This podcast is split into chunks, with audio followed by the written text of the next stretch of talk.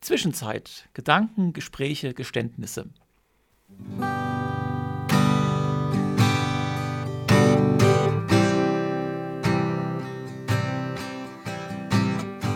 Das Dazwischen ist oftmals keine sehr komfortable Position. Man sitzt zwischen sämtlichen Stühlen, befindet sich in Zwischenräumen oder fürchtet nach dem Ableben im Zwischenreich geparkt zu werden. Auch die Zwischenzeit, unsere zweiwöchentliche Radioshow aus dem Studio 2 des FRK, bewegt sich thematisch und inhaltlich in einer Zwischenwelt, offen in alle Richtungen, experimentierfreudig und vielfältig. Es werden unterschiedlichste Themen angesprochen, von Umwelt bis Unterhaltung, von Literatur bis Lebensberatung, von Theater bis Tod. Unsere jugendlich frischen Moderatoren Alina, Christian und Torben informieren und unterhalten euch mit Interviews, Kommentaren, Spielen, Talk und oh, gelegentlich auch etwas Musik. Eingeschaltet habt ihr ja schon. Nun lasst euch überraschen. Ja, herzlich willkommen bei einer neuen Folge Zwischenzeit. Sie heißt heute Achterbahn-Song. Mein Name ist Torben und ich bin nicht alleine hier. Genau, ich bin Alina und ich bin auch noch hier. Genau, ähm, ja, es wird im Intro ja immer so schön gesagt, dass es bei uns kaum Musik zu hören gibt, aber wir wollen dem Ganzen jetzt ein kleines Zeichen setzen und beschäftigen uns in der heutigen Folge mit Musik, Alina. Aber, ja, ähm, aber nicht, ist, nicht so wie erwartet eigentlich. Ich habe schon wieder das Gefühl, es ist schon wieder sowas, wovon ich keine Ahnung habe. Ja, äh, ich auch nicht. Ähm, die Ach, Sache, sehr gut. Die, äh, die Sache ist, ähm, die Sendung trägt ja schon den äh, Titel ähm, Achterbahn-Song. Also es geht um Musik, aber es geht um Musik für Achterbahn. Das äh, wiederhole ich nochmal, es geht um Musik für Achterbahn. Das hört sich total verrückt an. Ich habe jetzt mal eine richtig dämliche Frage, aber gibt es Musik in der Achterbahn? Genau darum geht es. Es gibt So. tatsächlich, es ist ähm, nämlich ein Trend, wie sich nach Recherche herausgestellt hat, dass äh, mittlerweile für Freizeitparks und für Achterbahnen Musik produziert wird. Das heißt, Krass. es gibt Achterbahnen, äh, wo du deinen Kopfhörer sozusagen in deinem Sitz hast, dann hörst du während der Fahrt irgendeinen Song, jetzt eher ohne Gesang meistens, aber manchmal auch mit Gesang. Ist jetzt vielleicht nicht der normale Popsong, aber es geht vor allem darum, ein Thema darzustellen, weil, ähm, das muss man dazu sagen, es geht bei Freizeitparks in letzter Zeit wohl äh, der Trend dahin, dass es ähm, Themen gibt in diesen Freizeitparks. Also was weiß ich, ein Freizeitpark macht was zum Thema Afrika oder sowas und dann wird hier Afrika irgendwie nachgebaut und um das jetzt nochmal akustisch zu untermalen, gibt es dann Musik und ähm, Alina, erstmal, warst du denn überhaupt schon mal in einem Freizeitpark? Ich wollte dich jetzt fragen, ob du gerne im Freizeitpark bist, aber ich kann auch erstmal antworten. Ja, äh, ich, ich sag, ich bin gerne im Freizeitpark und ich habe sogar eine Verbindung, weil der Heidepark, da wohnen meine Großeltern fast nebenan. Dadurch habe ich meine Kindheit sehr oft im Heidepark verbracht. Ach so. Ja, ich war tatsächlich einmal im Heidepark, da waren Mhm. wir mit der Klasse damals. Ah, ihr wart mal mit der Klasse da. Ja, ähm, ich weiß nicht, das war ein blöder Tag. Ich habe wenig geschlafen und war irgendwie krank und bin mitgefahren. Das ist dann vielleicht nicht so optimal für einen Freizeitparkbesuch. Ja, und ich habe auch nichts gemacht. Ich bin die ganze Zeit, ich stand da unten und habe mir gedacht, welche irren Leute setzen sich in diese Dinger rein. In diese Achterbahn, ja. Ähm, Also ich muss auch ehrlich gesagt, ich muss ehrlich sagen, das hat für mich auch überhaupt keinen Reiz. Also ich habe ein paar Mal überlegt, ob ich mal so dahin fahren will, so mit Freunden, die haben das vorgeschlagen. Aber Ja, siehst du, so unterscheiden sich Leute. Ich fahre total oft und gerne mit Freunden in Freizeitparks. Also, weil mir macht das auch riesen Spaß. Es gibt ja so Achterbahnen, die, was weiß ich, hier über 50 Meter hoch sind. Und dann hast du auch Mhm. das Gefühl, du fliegst aus dem Wagen während der Fahrt oder sowas. Mir macht das Spaß. Ja, ich kann gar nicht beurteilen, ob das mir Spa Spaß du macht, weil ich habe es noch, noch nicht gemacht. Das heißt, ein weiteres Thema eröffnet sich. Oh aber bevor Ich wir habe uns. gerade noch, als ich es gesagt habe, drüber nachgedacht, ob das jetzt so klug war. Aber, hier äh, wie, anzusprechen. aber wie gesagt, wir wollen uns jetzt erstmal mit einem äh, Nischenthema daran tasten, weil eigentlich, also du warst, du bist ja zwar noch nicht der große Fan, aber das kann sich ja noch ändern, Ja, das ne? kann sich ja alles Aber noch ändern. ähm, ähm, dir ist damals nicht so aufgefallen, dass es Musik im Park gab, oder wie?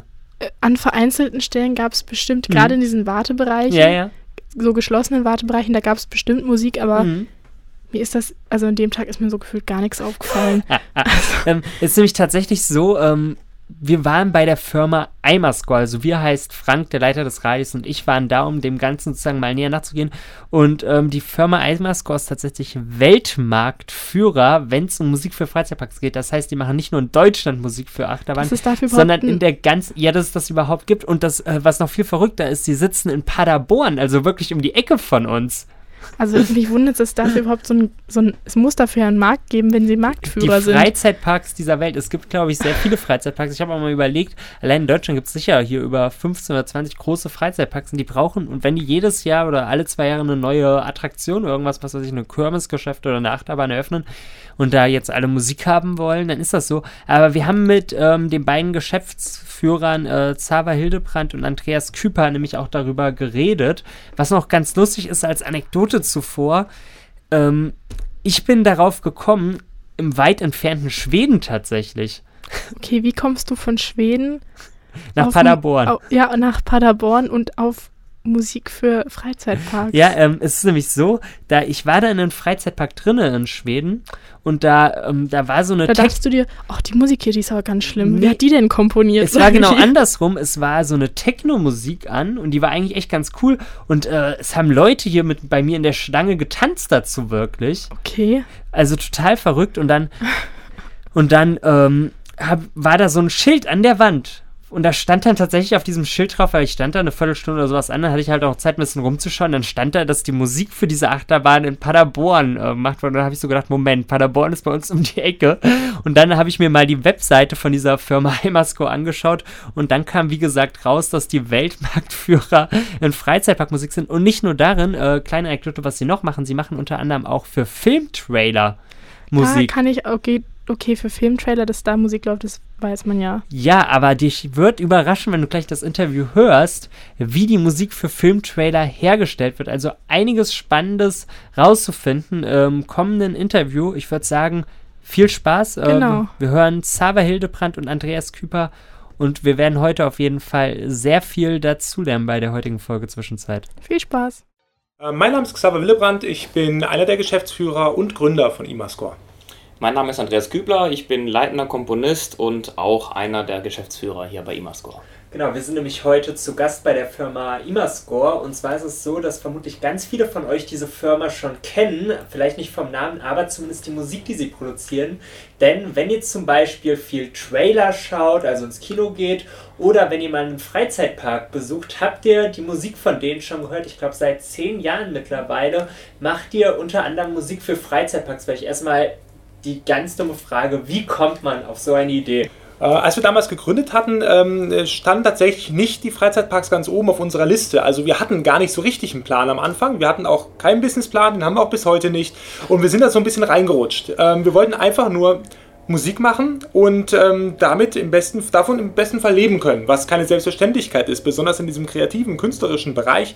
Freizeitpark-Fans waren wir aber schon zuvor, nur wirklich in Verbindung gebracht, ähm, hat sich das ähm, erst noch nicht für die erste Zeit, die ersten zwei Jahre. Dann kam es aber dazu, dass wir einfach mal eine Initiativbewerbung für eine Attraktion den, des Heidepark Resorts. Ähm, die haben einen Achterbahn gebaut namens Krake. Wir haben eine erste Demo einfach produziert, Initiativ, ähm, Ange Angebot, ähm, Bewerbung mal rausgeschickt und tatsächlich haben die sich dann zurückgemeldet und wir durften für die Kollegen dort tätig werden. Wie ist das vorher gewesen, wenn man, ich meine, ne, zu unserer Zeit damals, als wir, in, wenn wir in den Freizeitpark gegangen sind oder auf die Messe irgendwo, ne, da lief halt Musik, äh, da lief das, was man so normalerweise hat, die aktuellen Charts jetzt oder irgendwelche Schlager, Highway to Hell, Dancing Queen, äh, Night Fever, äh, um ein bisschen die Leute in Stimmung zu bringen. Äh, seit wann ist das so, dass für solche Attraktionen speziell Musik komponiert wird? Ähm, ich würde mal sagen, so ein großer Vorreiter war natürlich auch waren die Disney-Parks, die natürlich immer so eine ganze Thematisierung sehr viel Wert gelegt haben. Hierzulande in Deutschland war es der Europapark, der damit angefangen hat, so ich sag mal in Mitte der 90er äh, für die eigenen Achterbahnen Musik produzieren zu lassen. Und tatsächlich ging das damals noch so ein bisschen in die Techno-Richtung auch, weil die, gerade war auch so das Thema mit Weltraum ganz, ganz in und hip. Und dann hatten die mit der Euromir äh, auch schon einen, einen Soundtrack gemacht, der es sogar in die deutschen Charts damals geschafft hatte. Also das ist heutzutage wahrscheinlich nicht mehr vorstellbar, aber damals war es tatsächlich so. Und dann sind immer mehr Parks auf die Idee gekommen, ähm, zumindest was Thematisierung angeht, sich ein bisschen mehr den Disney-Parks anzunähern, also dort etwas mehr zu machen, als einfach nur die Achterbahn auf eine Wiese zu stellen, sage ich mal. Und das Gleiche ist dann eben auch mit der Musik passiert. Ähm, allerdings erst so wirklich, also wir haben das, ich würde sagen, so ein bisschen schmackhaft für viele gemacht, weil wir ein, ein Zonenkonzept anbieten, in dem wir eben sagen, wir äh, machen nicht einfach nur ein Musikwerk, was da in Dauerschleife läuft, sondern wir arbeiten mit mehreren Zonen. Das heißt, je näher ich dem Bahnhof komme, desto intensiver wird die Musik. Also wenn ich aus, um die Bahn herum stehe, da ist es noch eher ruhig. Wenn ich mich aber anstelle, also in die, in die Warteschlange stelle, dann wird es eben immer intensiver bis zur Station. Und äh, das sind, glaube ich, Dinge, mit denen sich viele Komponisten nicht wirklich beschäftigt haben, weil sie selber vielleicht auch nicht Freizeitpark-Fans waren, das heißt gar nicht wussten, worauf es da ankommt. Und wir selber als, als Fans, als, als Gäste dieser Parks konnten eben wissen, so was macht dort Sinn ähm, in akustischer Weise. Und deswegen haben wir das immer weiter gesponnen und immer weiterentwickelt und äh, jetzt tatsächlich äh, sind wir Marktführer in der Produktion dieser Musik. Das heißt, es geht nicht nur darum, sozusagen irgendwie ein Thema in der Musik darzustellen, sondern auch ein bisschen vielleicht darum, dass die Leute nicht genervt sein sollen, weil genau. alle drei Minuten wieder der gleiche Song von vorne startet. Genau, also das sind auch sehr, sehr lange Schleifen, eben weil im Sommer steht man dann schon mal ein bis zwei Stunden, wenn das Wetter schön ist und Sommerferien gerade sind und am besten noch eine neue Achterbahn, dann steht man da lange an und da können wir nicht einfach drei Minuten in Dauerschleife spielen, Leute würden verrückt werden. Das heißt, wir arbeiten wirklich mit dynamischen Themen, also dass die Musik sich auch wirklich mal beruhigt, trotzdem was da ist, dass man natürlich das Ganze wahrnimmt und dann aber immer wieder Momente kommen, wo dann wieder Gas gegeben wird und ähm, klar, ein Leit also Leitmotive machen wir immer wieder, also wirklich womit man die Attraktionen praktisch identifizieren kann. Deswegen können wir auch Soundtrack-CDs von diesen ganzen Bahnen dann eben produzieren und die Fans fragen dann eben immer auch, äh, wo es das zu kaufen gibt oder kann man das irgendwo herunterladen. Also das ist tatsächlich so, eine, so wirklich eine Fangemeinde geworden, diese, dieser Freizeitparkmusik. Das ist ganz interessant. Ja.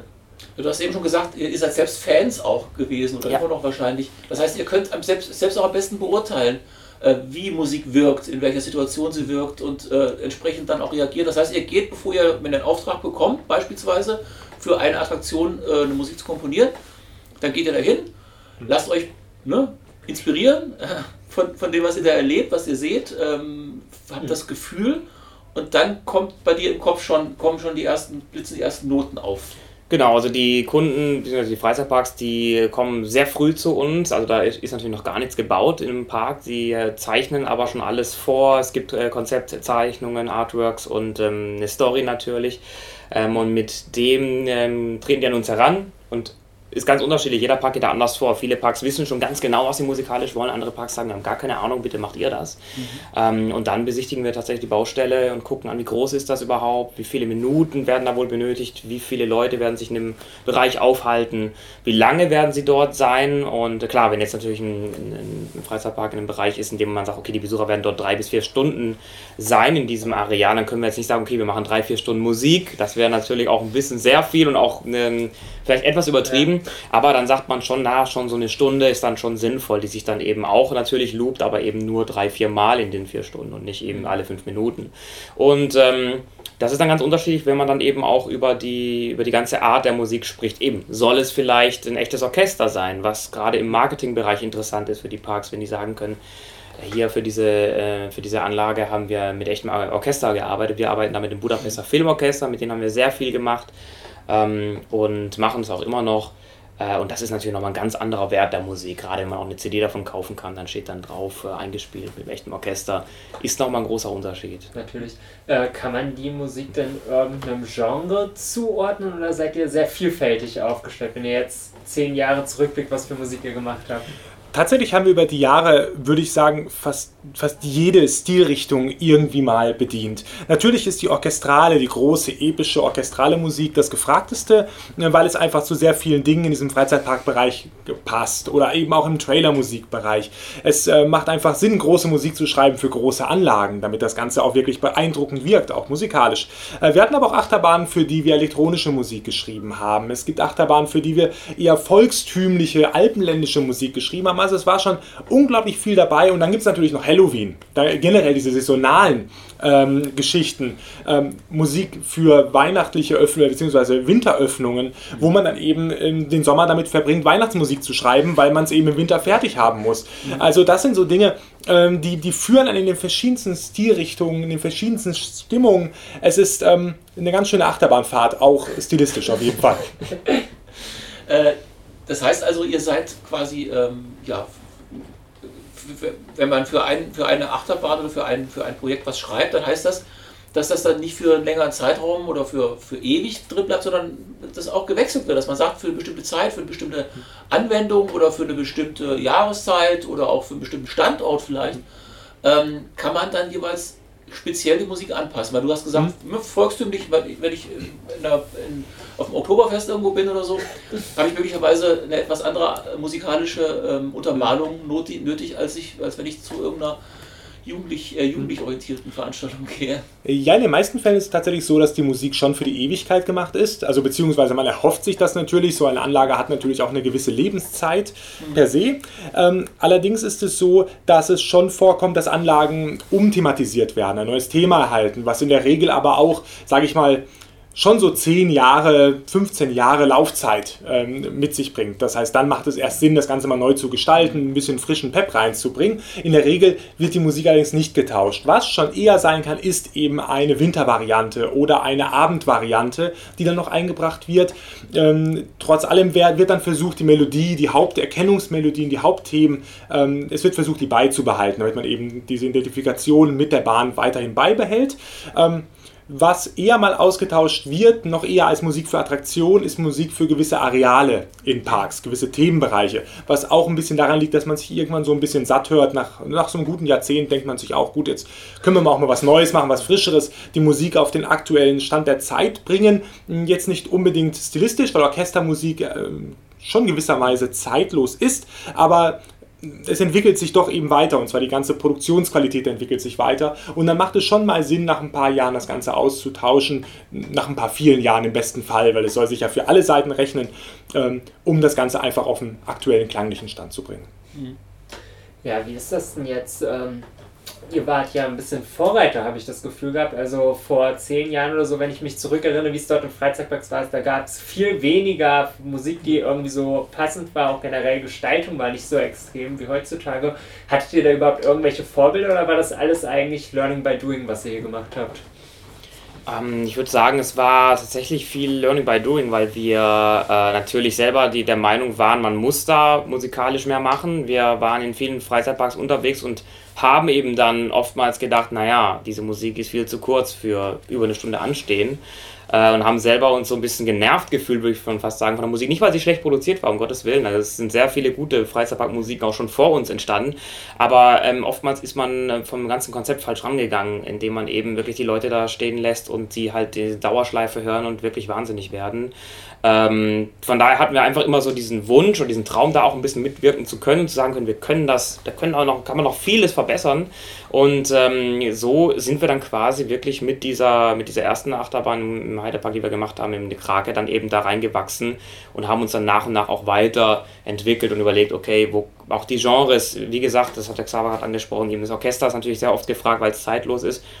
Aber wenn ich ähm, denke an zum Beispiel die Achterbahn Helix in, im schwedischen Göteborg, in Lieseberg heißt der Freizeitpark, da haben wir zum ersten Mal einen elektronischen Soundtrack gemacht und der wurde mit einer der erfolgreichsten, die wir gemacht haben, weil es eben nicht das Typische war, was man sonst erwartet. Und ähm, da beraten wir die Parks auch sehr gerne und sagen, okay, ihr könnt auch mal das und das äh, versuchen, gerade auch wenn es eben um echtes Orchester geht. Das ist auch so etwas, wo wir den Parks nahelegen, wenn ihr noch Budget habt, versucht doch mal mit echtem Orchester. Das ist nochmal ein eine gute Qualitätsstufe, äh, Steigerung. Ähm, ja, und ähm, die Parks, die viele lassen sich darauf ein, die vertrauen es wirklich komplett auf uns. Viele natürlich bleiben beim klassischen Muster und sagen, ah nee, wir wissen schon, wir wollen das so mit diesem klassischen Orchesterstil. Und dann machen wir das natürlich auch, weil wir sind letztendlich sind wir halt Dienstleister und tun das, was der Kunde möchte, sag ich mal. Aber es ist schon so, dass die äh, Betreiber so mit der Zeit auch gemerkt haben, dass die akustische Untermalung eine gewisse Bedeutung hat äh, ja. und dass man da eben auch ein bisschen was investieren sollte und äh, sich Gedanken machen. Weil du hast eben gesagt, bereits bei der Produktion ähm, beim Bau einer, einer solchen Anlage werdet ihr quasi angefragt mhm. und werdet mit einbezogen in die, in ja. die, äh, in die Planung. Ne? Definitiv. Also es ist ähm, so, dass die Parks mittlerweile auch sehr viele wirklich ihre komplette alte Akustik ähm, austauschen durch uns. Also wirklich sagen, neue, komplett neue Musik. Ähm, das ist für uns natürlich immer sehr viel Arbeit, wenn wir jetzt sagen, wir machen eine Attraktion, dann, ja, das sind dann so 30 bis 60 Minuten Musik im Schnitt. Aber dann, wenn dann mal ein ganzer Park um die Ecke kommt und sagt, alle Themenbereiche bitte mal neu machen, dann kommen gerne mal sechs bis acht Stunden zustande und das ist schon echt, äh, dann wirklich, da sitzen wir wirklich viele Monate dran, obwohl wir ein großes Team sind, das dauert. Und ähm, ja, gehen wir natürlich auch vor Ort zu dem Park und hören uns an, was läuft da momentan und ähm, wie kommt das bei den Leuten an. Und diese Parks äh, führen tatsächlich dann auch ähm, Umfragen bei den Gästen durch, gerade als die Musik ausgetauscht wurde.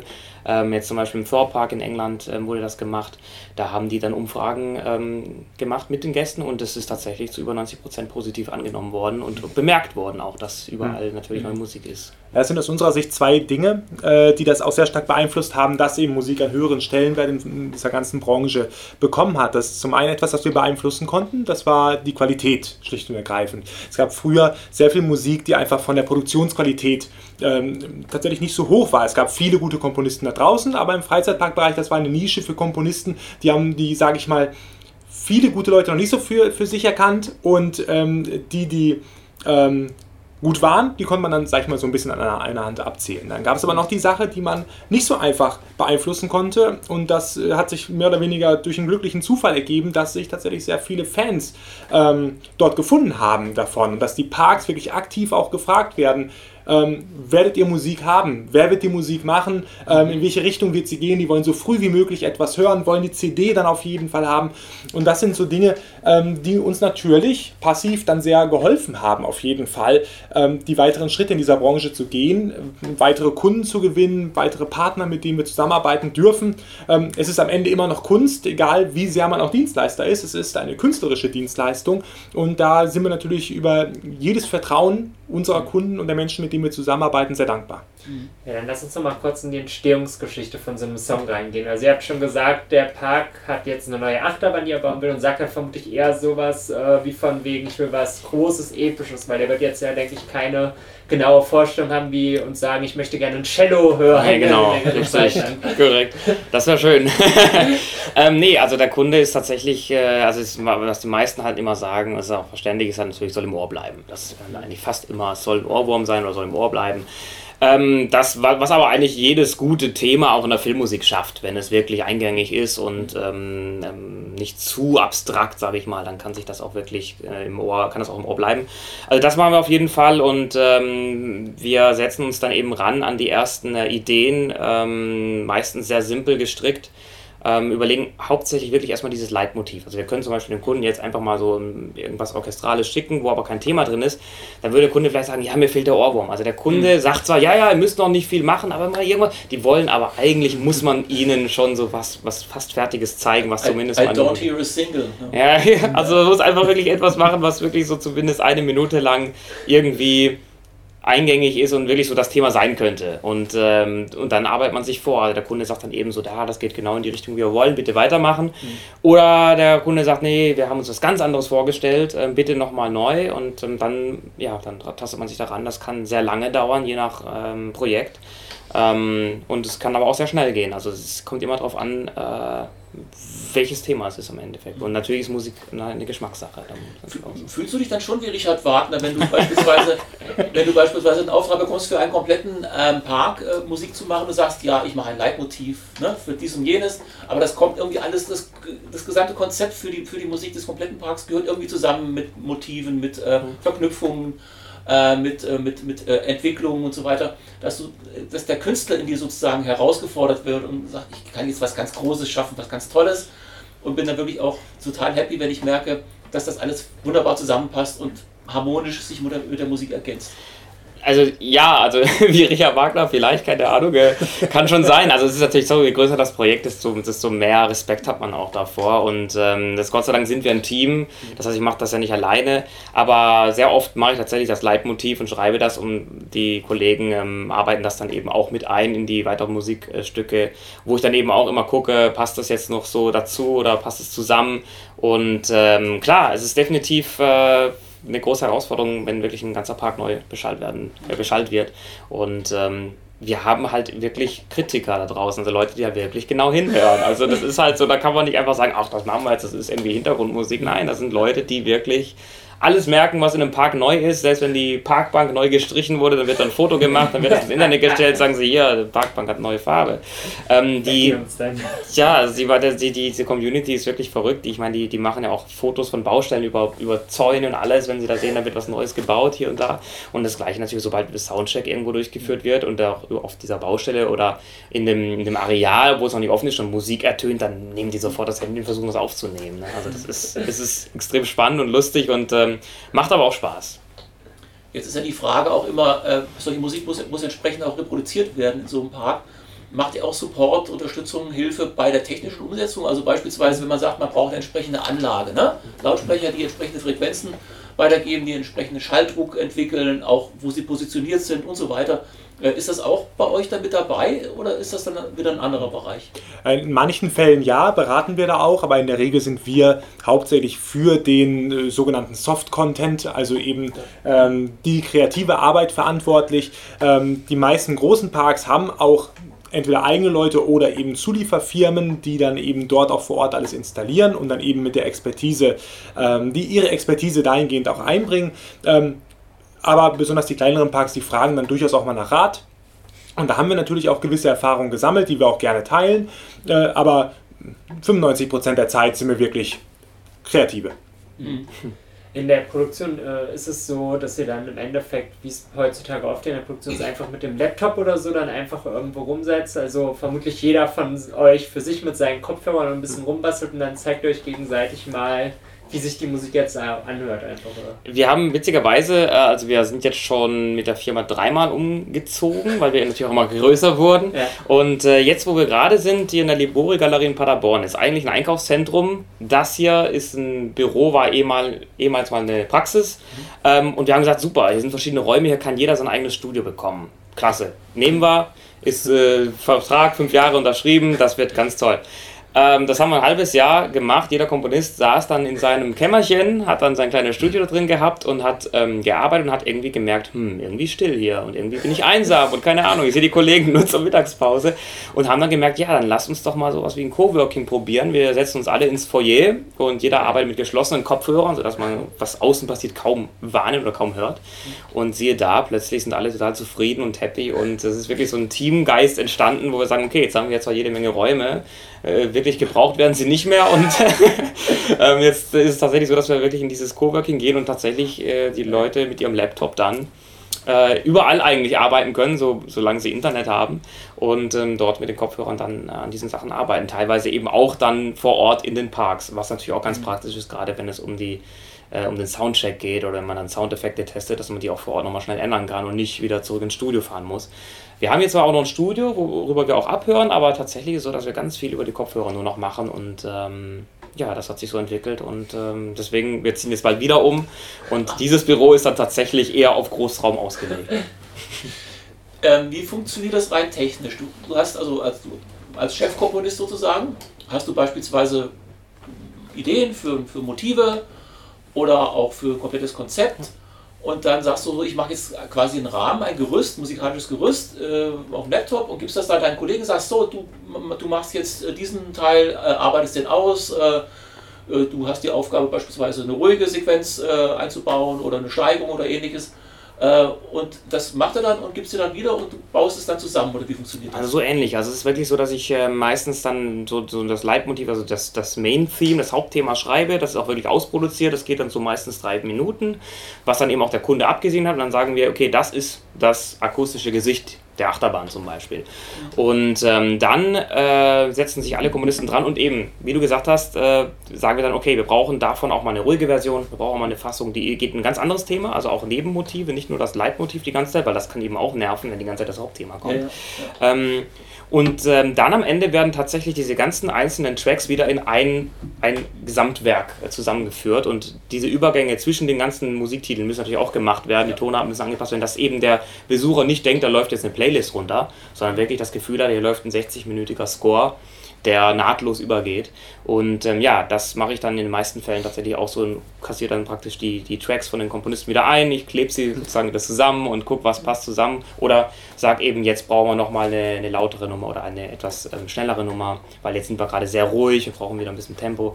Ähm, ja, das, das ähm, muss ich dann leiten und ähm, macht aber in dem Sinne auch die Erfahrung dann eben aus. Also ich kann das auch keinen neuen Komponisten geben, weil er vielleicht auch gar nicht sich mit Freizeitparks auskennen. Viele Komponisten, die wir bei uns haben, die sind vorher wirklich fast gar nicht in Freizeitparks gewesen. Die haben das erst durch uns so ein bisschen erfahren, weil es gibt eben wenige, ich sag mal, Freizeitpark-Fans, die auch gleichzeitig Komponisten sind. und ähm, von daher, die finden das auch, ganz toll und die lernen auch sehr gerne bei uns ähm, und, und wollen jetzt auch alle möglichen Parks auch selber besuchen und ähm, erleben, weil sie eben auch vieles dadurch mitnehmen, wenn sie natürlich vor Ort sind und ja. das dann auch hören. Und es ist ja was ganz anderes, wirklich dann die Wirkung auch zu beobachten, wenn man selber sich da anstellt äh, ähm, und mit auf die Gäste auch achtet, wie die auf die Musik reagieren, das ist, ist die beste Schule. Und äh, wenn ihr beispielsweise jetzt ein Orchester, äh, habt das Budapester Orchester schon benannt, Mhm. mit dem ihr zusammenarbeitet, also wenn quasi man eine Orchesterpartitur dann braucht, äh, da habt ihr wieder Spezialisten für, die sozusagen deine Ideen, ne, die du auf dem Computer oder auf dem Klavier ähm, erarbeitet hast, in eine äh, Orchesterpartitur umsetzen und das dann auch produzieren. Genau, also es sind Orchestratoren, die das machen. Äh, Das heißt, es wird schon so wirklich so arrangiert, dass es für echtes Orchester ist.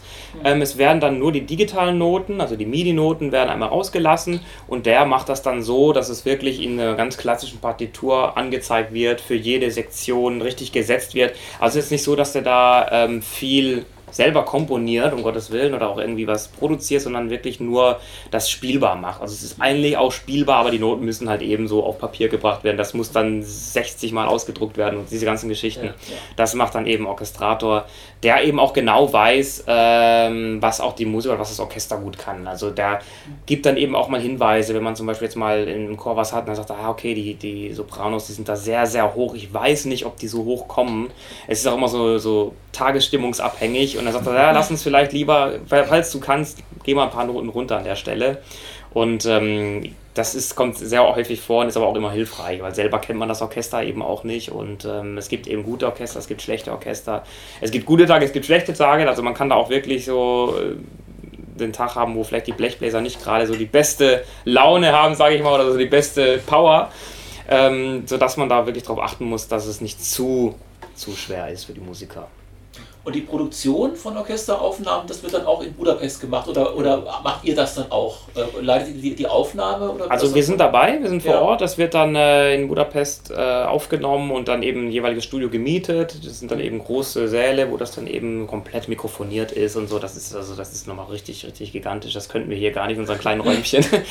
ähm, und ähm, wir sind aber wie gesagt dabei, wenn es eben dann doch nochmal Fragen gibt und das kommt auch sehr häufig vor, dass man dann überlegt, ah, vielleicht können wir hier nochmal was ändern. Das geht auch sehr schnell und das Verrückte ist eben, dass die Musiker oder das Orchester die Noten halt wirklich zum ersten Mal sehen. Also es ist nicht so, dass die jetzt zwei Wochen üben oder so. Die kommen, kommen da hin, setzen sich hin, Noten werden äh, äh, vorgesetzt und dann spielen die das zum ersten Mal runter und nach dem dritten Mal klappt das schon ganz gut. Also es ist erstaunlich, wie viel die eben in vier, fünf Stunden schaffen. Meistens so im Schnitt so 20 Minuten perfekt aufgenommen kriegen die hin in so vier Stunden. Das heißt, die spielen das drei, vier, fünf Mal und dann ist die Aufnahme auch schon vorbei und der nächste Musikwerk kommt. Können vom Blatt spielen. Wie Ja, ist das denn bei euch? Wie lange braucht ihr denn etwa durchschnittlich, sagen wir jetzt mal, für eine Attraktion von der Idee sozusagen bis zum fertigen Stück? Hm, Das hängt von vielen verschiedenen Faktoren ab. Also es gibt eine Faustformel, das ist so, ein Komponist schafft eine Minute Musik am Tag.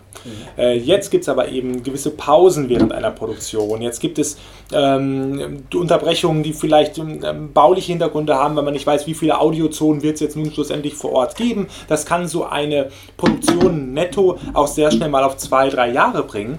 Ähm, allerdings ist so die, die reine Produktionszeit eines 60-minütigen Soundtracks, da kommt man schon so mit so 70, 80 Arbeitstagen hin, inklusive Änderungswünschen. Ähm, also summa summarum, sage ich mal so drei, vier Monate, dann hat man so, einen- so einen Soundtrack äh, im Kasten. Das darf man mal nicht vergessen, dass das in der Regel nicht nur eine Person daran arbeitet, sondern vielleicht zwei, drei Komponisten, je nachdem, wie viele zu dem Stil passen und sich gegenseitig gut ergänzen können, sodass man äh, so auch große Soundtracks durchaus innerhalb eines Monats produzieren kann, wenn es mal sein muss. Oft muss es das sein, weil es mal schnell gehen muss, weil man ähm, so Themen wie Musik sich damit erst vielleicht sehr spät beschäftigt hat. Das kommt auch vor. Meistens ist es zum Glück mittlerweile schon sehr früh, dass sich äh, die kreativen Verantwortlichen von diesen Projekten Gedanken machen. Aber in manchen Fällen äh, kommen sie dann doch so kurz vor knapp, fallen mit der Tür ins Haus. Und dann wollen wir natürlich auch nicht unbedingt Nein sagen, denn wir haben sehr enges kollegiales Verhältnis, familiäres Verhältnis ähm, mit den meisten Menschen, mit denen wir bisher zusammengearbeitet haben. Und äh, in der Familie, da sagt man ja auch nicht so gerne Nein. Ähm, wie ist es denn mittlerweile jetzt? Seid ihr seit zehn Jahren dabei? Ihr habt gesagt, bei Krake habt ihr noch gar nicht gedacht, dass das sozusagen so eine Branche ist, wo ihr bleiben könnt. Äh, wisst ihr in etwa, wie viele Projekte ihr oder Attraktionen ihr seitdem gemacht habt? Es sind auf jeden Fall über 100 äh, an Projekten. Ich würde sagen, wir haben insgesamt jetzt schon an 500, 600 unterschiedlichen Projekten für die Freizeitparkbranche gearbeitet. Wenn man jetzt wirklich von Sprachaufnahme für eine Parkdurchsage über TV-Werbung für einen Park, Radiowerbung für einen Park, da kommt schnell was zusammen. In der Regel haben wir gleichzeitig am Laufen so zwischen 20 und 30 Projekten, die zeitgleich am, am Laufen sind. Immer mal wieder Stop and Go, eben so dass sich das Puzzle gut zusammenfügt im besten Fall. Manchmal haben plötzlich alle auf einmal Feedback geschickt. Das sind dann so die hitzigen Ja. Phasen. Aber dafür sind wir halt jetzt mittlerweile, damals sind wir zu dritt angefangen, jetzt sind wir elf. Ähm, natürlich nicht nur Komponisten, sieben davon sind Komponisten und das ergänzt sich dann schon ganz gut, so dass einer auch mal getrost Urlaub machen kann, wenn es mal unbedingt sein muss. Ähm, jetzt ist ja so, dass äh, in der Geschichte der Musik, es geht von Bach bis Zappa, die Leute auch gelegentlich mal ein bisschen bei sich selber kopiert haben, also recycelt haben, Aufnahmen oder beziehungsweise Ideen, musikalische Ideen wiederverwendet haben. Ist das auch so, dass ihr sagt, komm her, diese Passage, die kann man da auch jetzt einbauen, die wir schon vor zwei Jahren da drin hatten, bei einem anderen äh, Park, aber das passt ganz gut dazu? Oder verlangen die, ähm, die Auftraggeber, dass bei euch wirklich jede Note neu aus dem geschöpferischen äh, äh, Ja. Möglichkeiten des Komponisten äh, rauskommen, originalgetreu. Ja, letzteres ist richtig. Also Ach es ist so. so, dass wir unseren Kunden das exklusive Nutzungsrecht, das ausschließliche Nutzungsrecht auf zeitlich unbefristeter Basis übertragen. Das bedeutet, wir können nicht ähm, Titel, die fertiggestellt sind und so lizenziert worden sind, dann schlussendlich ähm, auch nur Passagen daraus nochmal verwenden. Das geht nicht. Was aber durchaus vorkommt, ist, dass bestimmte Demos abgelehnt worden sind, weil ähm, der Kunde hatte das Gefühl oder vielleicht auch wir, das passt doch einfach nicht mehr zu der Attraktion. Äh, Dann kommt es natürlich schon mal vor, dass wir, wenn wir einen glücklichen Fall haben, wo wir sehen, das passt hier wie die Faust aufs Auge, dass wir dann sagen, okay, das wurde nie verwendet, das gehört diesem Kunden somit auch schlussendlich nicht, dass wir das mal ähm, vorschlagen zumindest. Und in einem guten Fall gefällt das dem Kunden, was natürlich dann schön ist, weil so hat man zumindest schon mal die Grundidee, diese große Angst vor diesem leeren Notenblatt wird ein wenig genommen. Aber das sind Zufälle. Wenn es das ist eine glückliche Fügung, ähm, man kann nicht für die eine Attraktion schreiben und schreibt dann aus Versehen für eine, die man vielleicht in ein, zwei Jahren ähm, vertont. In diesem Sinne, ähm, das sind Zufälle, das kommt vor, aber in der Regel fangen wir bei jedem Projekt von vorne an. Das heißt, habe ich das richtig verstanden? äh, Du verkaufst die Urheberrechte an deiner, also die Lizenz sozusagen an deinem geistigen Eigentum an den Kunden. Die Nutzungsrechte, ja. Die Urheberrechte sind ja nach dem deutschen Ja. Recht nicht übertragbar, allerdings die Nutzungsrechte und das tun wir. Und äh, unsere Musik ist darüber hinaus, zumindest in den Bereichen der Freizeitparkmusik, also wir sind keine GEMA-Mitglieder. Ähm, die Trailer-Musikkomponisten bei uns sind Mitglieder in der BMI, in der amerikanischen Verwertungsgesellschaft, dem Pendant, ähm, aufgrund mehr Freiheiten, die man dort hat. Ähm, und damit können wir unseren Kunden, besonders im Freizeitparkbereich, eben einen ziemlich attraktiven Preis machen. Wir können sagen, sie zahlen nur einmal, sie haben die exklusiven Nutzungsrechte, haben keine jährlichen Gebühren mehr zu zahlen. Das mehr mal in Klammern, falls das ne, kann durchaus eine Rolle spielen, dass ein Park eben hohe Abgaben hat, monatlich oder jährlich. Ähm, in diesem Sinne macht es natürlich für ihn dann doppelt Sinn, mit uns zusammenzuarbeiten. Ähm, ihr hattet gesagt am Anfang, dass ihr am Anfang einfach unzufrieden wart und es euch ein bisschen genervt hat, wie die Musik in den Parks war. Äh, jetzt seid ihr mittlerweile zufrieden mit dem, was ihr jetzt hingestellt habt oder denkt ihr manchmal schon, ah, da, da ist noch Verbesserungspotenzial. Heute wollen wir es noch ein bisschen anders machen und unser Phasenmodell oder so vielleicht auch nochmal etwas überarbeiten. Also man ist ja selber so ein bisschen, ich sag mal, nie zufrieden drin als Künstler, glaube ich. Ist man so perfektionistisch, dass man sagt, ah, das hätte ich nochmal so und so machen sollen. Ähm, es gibt sicherlich Projekte, wo man sagt, das wäre schön gewesen, hätte der Park zum Beispiel dort doch nochmal etwas mehr Budget in die Hand genommen, um längere Zonen zu machen. Das kommt sicherlich vor. Manchmal sind wir auch mit dem Sound vor Ort nicht so zufrieden und sagen, es könnte aber lauter sein. Ne? Dass, dass man einfach sagt, da hat man jetzt wirklich lange dran gemischt und dann läuft das über sehr, sehr kleine Speaker äh, vor Ort und man denkt, ah, hier mal ein schöner Subwoofer, dann wird das auch wirklich ordentlich die Wirkung erzielen, die wir hier im Studio hatten. Das kommt auf jeden Fall vor, ähm, aber dass wir selber jetzt an den eigentlichen ähm, Musikwerken sind wir eigentlich tatsächlich eher, ich sag mal, neutral. Also es ist, ist auch, wir können auch eigentlich gar nicht sagen, wir werden sehr oft gefragt, was ist denn euer Lieblingssoundtrack von euch jetzt? Und ich sage, das können wir nicht sagen. Da sind wir erstens zu bescheiden, zweitens ähm, gibt es, sind sie alle zu, zu unterschiedlich. Ähm, und, äh, und drittens würden wir dann eben auch sicherlich den einen oder anderen Park sagen, ja, okay, bei dir haben wir jetzt irgendwie uns scheinbar keine Mühe gegeben, wenn das nicht unser Lieblingssoundtrack ist.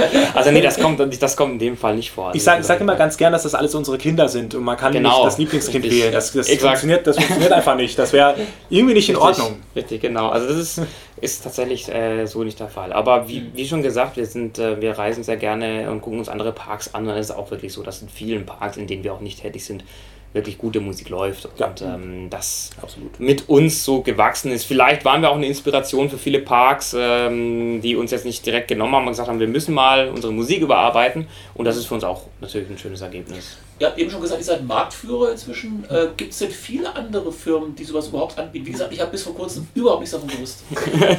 Es gibt sehr viele einzelne Komponisten da draußen, was natürlich einfach so die typische ähm, Richtung ist, die eigentlich Komponisten einschlagen. Sie sind äh, einsame Wölfe und schlagen sich so durch das Freelancer-Leben. Ähm, wir sind schon, wir sind ein recht ungewöhnliches Team. Sieben Komponisten zusammensitzen zu haben, ähm, ist nicht so alltäglich, besonders nicht in Europa. In den USA gibt es mehr Teams, die das so machen. Da ist Hans Zimmer durchaus auch ein, ein Vorbild, der mehrere Teams an verschiedenen Standorten für verschiedene Zwecke um sich schart. Ähm, das ist so etwas, das gibt es hier wenig. Es gibt viele einzelne Komponisten in Europa, die sind auch teilweise für Parks tätig. Manchmal sind es vielleicht so Zweierteams, das gibt es äh, noch ein bisschen häufiger, dass die sich vielleicht Sounddesign und Komposition so ein bisschen ergänzen. Ähm, und die gibt es. Die gibt es auch äh, teilweise Komponisten, die für mehrere Parks tätig sind. Ähm, in der Größenordnung, wie wir tätig sind, aktuell nicht. Das, ähm, da waren wir einfach, glaube ich, zum richtigen Zeitpunkt an den richtigen Orten in diesem Fall. Ähm, aber einzelne Komponisten gibt es, die sind auch teilweise wirklich sehr, sehr gut. Mit manchen haben wir auch Kontakt und tauschen uns aus, äh, mit manchen nicht. Also es ist im Grunde so oder so immer noch genug Platz für alle da. Vielleicht nochmal ein anderes Thema. Du hast gerade schon darauf hingewiesen, dass ihr auch noch ein anderes Standbein ihr habt. Ihr macht auch Musik für Trailer. Und da habe ich jetzt gehört, als allererstes, was mich total überrascht hat, dass es wohl so ist, dass ihr erst die Musik macht und noch gar kein Bild vom Film im Endeffekt hat. Das, also, wie läuft das genau? Weil das kann man sich ganz schwer irgendwie vorstellen. Also Trailermusik ist wirklich so, dass das Lustige an Trailermusik ist, dass die meisten Leute denken, das ist Filmmusik, die dort einfach verwendet wird, was in 99% nicht der Fall ist. Ähm, in die Kinotrailer werden wirklich extra komponiert, viele TV-Spots auch. Ähm, und es ist so, dass der Komponist wirklich die Musik als erstes schreibt, bevor überhaupt irgendwie an den Trailer rangegangen wird. Und äh, der Komponist bekommt den Trailer auch so gut wie nie zu sehen, auch nicht vor Ausstrahlung nicht, auch nicht ausschnittsweise. Also wirklich so, dass man einfach nur man weiß, welches Projekt es ist. Auch nicht immer, muss man auch an der Stelle auch sagen. Und, ähm, und dann tatsächlich gesagt wird, okay, wir brauchen hier zwei Minuten und das muss sich immer weiter steigern und äh, in dem und dem Stil und äh, ja, mach mal bitte. Und man muss dann eben so diese Trailer-Music, äh, Trailer-Music hat halt so dieses gewisse, diese gewisse Regeln. Also man muss viele Breaks drin haben, also viele Pausen, damit die Dialoge dann mal kommen können, dass die Editoren auch schneiden können. Man braucht eigentlich immer ein ruhiges Intro und am Ende explodiert es. Also fast jeder Trailer explodiert am Ende, das ist einfach so. Ähm, und das muss halt eben auch die Musik machen und vorgeben und ähm, deswegen gibt es aber auch in dieser Trailer-Musik, gerade wenn sie eben custom-made ist, also wirklich für diesen Trailer gemacht wird, weil oftmals wird es auch wirklich nur lizenziert, ähm, dann ähm, muss man da so oft wieder ran, weil die einfach sagen, ja, wir haben jetzt hier nochmal fünf Sekunden länger, bitte das mal verlängern. Und dann geht es ein Hin und Her und das kann halt echt über ein Jahr dauern. Also das be- bestes Beispiel war ja jetzt, äh, wir haben ja die Kampagne zu dem neuen Der König der Löwen gemacht für Disney. Und das, da saßen wir schon letztes Jahr im Frühjahr dran an einem Teaser. Und das hat sich wirklich bis vor wenigen Monaten dann so hingezogen, ähm, weil immer wieder Änderungen kamen und immer wieder neue Wünsche da waren. Und äh, es ist ein sehr, sehr, sehr spezielles Geschäft, ähm, was durchaus Spaß macht und einen so gefühlt am nächsten ohne Filmmusik an Hollywood bringt. Ja. Aber es ist auch wirklich nicht einfach. Und äh, gerade durch die Zeitverschiebung, die wir haben, also wir sind ja hier in Paderborn und die in LA stehen auf, wenn wir Feierabend machen. Und da kommen dann gerne mal die Änderungswünsche noch nachts. Und äh, natürlich muss es ganz schnell gehen. Das ist ganz wichtig, dass das natürlich in den nächsten drei Stunden da ist. Und das kann auch Mitternacht passieren. Und äh, machen bei uns auch tatsächlich nicht alle. Das machen wirklich die, die da auch Lust drauf haben. Und äh, das haben aber nicht alle tatsächlich, weil es einfach sehr, sehr speziell ist, da nachts aufzustehen, um noch schnell was zu machen. Die Nähe zu Hollywood, wäre denn der nächste Schritt dann wirklich auch, sich mal mit Filmmusik zu beschäftigen oder habt ihr das möglicherweise auch schon gemacht? Mm, Also Filmmusik würden wir wirklich sehr, sehr gerne machen. Das Ding ist, ähm, ich glaube, da müssten wir wirklich dann auch in Hollywood sitzen. Äh, und bei, bei Filmmusik ist es auch wirklich so, dass die, die Regisseur-Komponisten-Beziehung noch eine Rolle spielt. Wir denken, bei der Game-Musik ist es nochmal ein bisschen was anderes. Da machen das auch immer wieder mal Teams. Aber Filmmusik wissen wir jetzt nicht ein Team, was sich jetzt daran setzt, außer wie Xaver schon gesagt hat, der Hans Zimmer und sein Remote Control Studios. Aber ansonsten ist das tatsächlich eher so, dass man hat halt den Komponisten, John Williams, John Powell und wie sie alle heißen. Und äh, dass das ein ganzes Team macht, ist eher unwahrscheinlich. Und ich denke mal, da müsste man wirklich auch wieder so ein bisschen einen neuen Markt erschließen und versuchen, ja, das können vielleicht auch Teams machen. Aber ich glaube, da sind die noch sehr klassisch unterwegs. Und wir sind halt in Deutschland. Ich glaube, da ist dann wirklich der persönliche Kontakt auch notwendig mit dem Regisseur. Denke ich mal. Ja, mit, mit dem deutschen Film, es gibt auch in Deutschland vielleicht Filme, die äh, einer Musik bedürfen. einer Mhm. Ja, es ist, es ist sehr, sehr netzwerkabhängig tatsächlich. Ja, wir, ja. sind, wir sind dafür zu wenig da drin. Ein Bereich, in dem wir jetzt auf jeden Fall mehr machen wollen, ist die Spielebranche. Etwas, wo wir noch sehr viel Mhm. Ja. Potenzial sehen, worauf wir auch große Lust haben. Ähm, also da sehen wir uns als nächstes drin. Äh, klar, Film ist so für irgendwann mal sicherlich ein Ziel, aber es muss sich ergeben. Das ist etwas, Ja. das kann man nicht durch Bewerbungen äh, forcieren. Da kann Also man man nicht auf die Kontakte. Genau, man kann nicht auf eine Messe gehen und einen Stand haben, was zum Beispiel im Freizeitparkbereich extrem viel geholfen hat. Ähm, da muss man viel Glück haben und die richtige Person treffen, aber wer weiß. Vielleicht kommt es in Zukunft. Ja, Genau, aber was ich auch noch ähm, erfahren habe, es gibt ja nicht nur die Firma Imascore, sondern eben auch die Form, Firma Ima Media. Ähm, was ist das? Weil das hat ja auch ein bisschen was mit Film zu tun, soweit ich es verstanden habe. Da geht es dann ja darum, dass ihr zum Beispiel bei Wartebereichen in Freizeitparks ja zum Beispiel auch Videos produziert und so. das ist richtig, genau. Ima Media wird jetzt demnächst äh, in Ima Motion umbenannt, wird noch ein bisschen umfangreicher das Thema, ähm, nicht nur Bewegtbild, ähm, also natürlich Filmproduktion, Pre-Show-Filme, wie man das im Freizeitparkbereich auch gerne mal nennt, machen wir sehr viele. Das heißt, Schauspieler, die die, die die Geschichte erzählen, einen so ein bisschen auch in die Stimmung der Attraktion und eben des Abenteuers bringen, auf das man sich jetzt aufmacht. Aber etwas, das wir jetzt in der jüngsten Vergangenheit auch häufiger gemacht haben, was wir jetzt auch mehr machen wollen, sind Konzepte für Attraktionen ähm, zu entwickeln. Das heißt, die Geschichten selber zu entwickeln, die wir dann eben durch Musik und Film erzählen wollen. Also das ist etwas, da wollen wir mit Ima Motion hin. Das ist so ein bisschen noch unsere weitere Ideenschmiede abseits ähm, allem Akustischen. Das ist sozusagen dann auch ein Gesamtpaket eventuell wirklich bieten Richtig, können. genau. Jetzt, ich kann mir vorstellen, dass sonst so ein Freizeitpark tausende Firmen irgendwie für so eine Attraktion hat, dann hat man einen Definitiv. Ansprecher. Das wäre so ein bisschen das Ziel. Da arbeiten wir jetzt vor allem mit äh, Menschen zusammen, mit denen wir schon sehr lange, sehr eng zusammenarbeiten, die uns dahingehend vertrauen, so ein bisschen mal Pilotprojekte gemeinsam anzugehen. Und ähm, ja, das wird auf jeden Fall auch in naher Zukunft noch sehr spannend werden, weil es auch für uns ein neuer Bereich ist. Und wir sind kreativ. Wir wollen nicht stehen bleiben. Wir wollen was Neues machen, äh, immer wieder was Neues probieren, als Team auch wachsen. Das ist im Grunde ein Freund, Freundeskreis, der bei uns äh, immer größer wird. Das ist unser Team. Das sind unsere Mitarbeiter. Und äh, dahingehend freuen wir uns über jeden Wachstum, denn es bedeutet, wir lernen neuen Freund kennen. Also neue Räume, neue Ideen. Genau, richtig. Ja, ähm, wie ist es denn jetzt? Ihr habt schon gesagt, man kann die Musik äh, teilweise auch dann kaufen heutzutage, wirklich Mhm. so in Freizeitpacks und diese Fans scheinen ja wirklich Freaks zu sein, also auch je- jede Sekunde, wie ihr es berichtet habt. Äh, wenn jetzt jemand Lust hat, sich mal Musik von euch anzuhören, wo kann man die bekommen? Also wir haben einen eigenen Shop tatsächlich auf unserer Internetseite oder auch erreichbar unter shop.imascore.com, ähm, wo man sehr viele unserer Freizeitpark-Soundtrack-CDs erwerben kann. Ähm, Manche gibt es davon äh, auch gar nicht in den Parks, die sind exklusiv bei uns. Da haben wir das Arrangement mit dem Park getroffen, dass wir sie anbieten. Ähm, manchmal gibt es die schon im Parks, dann freuen wir uns jedes Mal drüber, wenn wir sie auch bei uns anbieten können, weil in den Parks natürlich eher das lokale Publikum einkauft und weniger die Fans jetzt aus dem sehr weiten Ausland, bis auf ein paar ganz Verrückte, die eben ins Flugzeug steigen, um eine neue Achterbahn zu fahren. Ähm, kommt natürlich auch vor. Ähm, manche CDs haben wir leider, die wir zwar, wo, wo wir daran beteiligt waren musikalisch, ähm, haben wir leider nicht. Die sind exklusiv dann wiederum in den Parks, aber das ist auf jeden Fall so der kompletteste Fundus, äh, den wir international anbieten können. Wir sind natürlich auch auf äh, Spotify und iTunes, dort allerdings nicht mit der Freizeitparkmusik, sondern äh, mit eigenen Produktionen, auch mit Trailer-Music, äh, die wir da, ähm, also man darf leider Gottes, wir werden so oft gefragt, die Trailer-Musik, die wir eben machen, auch der König der Löwen, so, ob wir das dann veröffentlichen wollen und wir dürfen das halt leider nicht. Deswegen haben wir da eigene Trailer-Music, die im Prinzip so ähm, auch hier und da im TV verwendet wird, aber eben nicht in ganz großen Trailern, weil, wie gesagt, das darf man dann eben nicht mehr anbieten. Also, wo ihr Kann man- Rechte dran habt. Genau. Genau, genau. Und das kann man aber dann eben auf Spotify, iTunes und Co. auch hören und Mhm. ähm, da haben wir auch sehr viel Spaß dran. Ja, dann die beliebte Abschlussfrage. Neben dem Umzug, die nächsten Pläne konkret. Könnt ihr dazu was sagen? Ähm, es passiert momentan unglaublich viel, sodass es schwierig ist, die Pläne wirklich in Worte zu fassen. Ich hatte bereits die Game-Branche erwähnt. Das ist etwas, da wollen wir so wirklich so wirtschaftlich so ein bisschen hingehen. Da haben wir einfach Bock drauf. Das ist schön, das ist kreativ, ist was vollkommen Neues. Als Team wachsen auf jeden Fall ist immer noch angesagt der Umzug.